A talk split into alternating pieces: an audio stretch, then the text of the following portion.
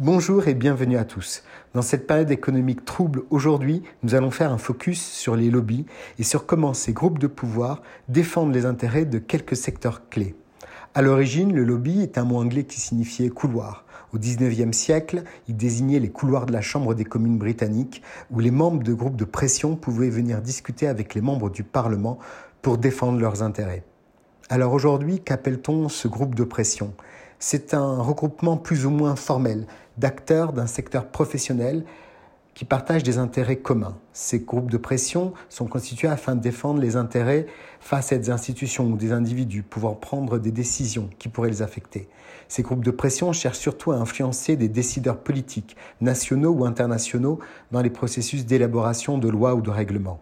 On a des secteurs très contributeurs, comme par exemple les acteurs du numérique ou GAFAM, avec Google qui par exemple consacre 4,5 millions d'euros par an à Bruxelles, à la Commission européenne, pour défendre ses propres intérêts.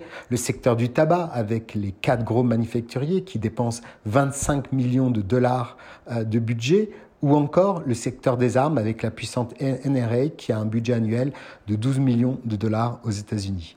Les ONG elles-mêmes ont recruté des lobbyistes pouvant défendre leurs intérêts. Mais si on compare par exemple le CEFIC, qui est la plus grosse fédération euh, de lobby de chimie avec Greenpeace, la plus grosse ONG environnementale à Bruxelles, nous avons un rapport de 1 à 10 pour tout ce qui est budget et nombre de salariés, et donc aussi forcément la capacité de se projeter sur les décisions. Gilles Belaïch, est-ce que des efforts sont faits pour plus de transparence?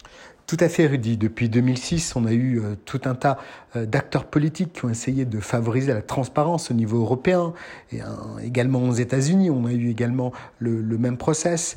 On essaie de euh, créer des registres qui obligent tous ces lobbyistes à Washington, à Bruxelles, à Paris et ailleurs en Israël afin de s'enregistrer pour pouvoir entrer et venir discuter avec les plus hauts acteurs politiques et rencontrer des responsables, ce qui fait qu'on commence aujourd'hui à avoir une photographie de plus en plus juste de ce phénomène, et donc du poids et de l'ampleur de ce qui est à présent la vague de ces groupes de pression. La question qui se pose maintenant et qu'on a eue euh, lors de cette première vague de, transparence avec Covid et, notamment les, big pharma qui ont eu un poids énorme pour représenter tel ou tel intérêt de laboratoire. On parle de milliards de dollars euh, qui sont en jeu et de mise en place d'actions politiques ou de décisions pour savoir quel commerce serait essentiel par rapport à tel autre.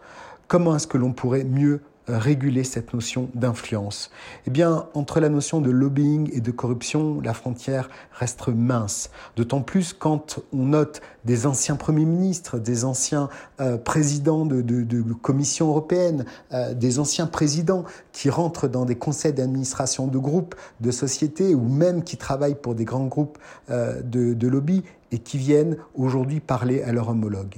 Quelle est la limite entre groupes de pression, échange, communication, défense d'intérêts et ce qui peut représenter bien autre chose, c'est-à-dire de la corruption.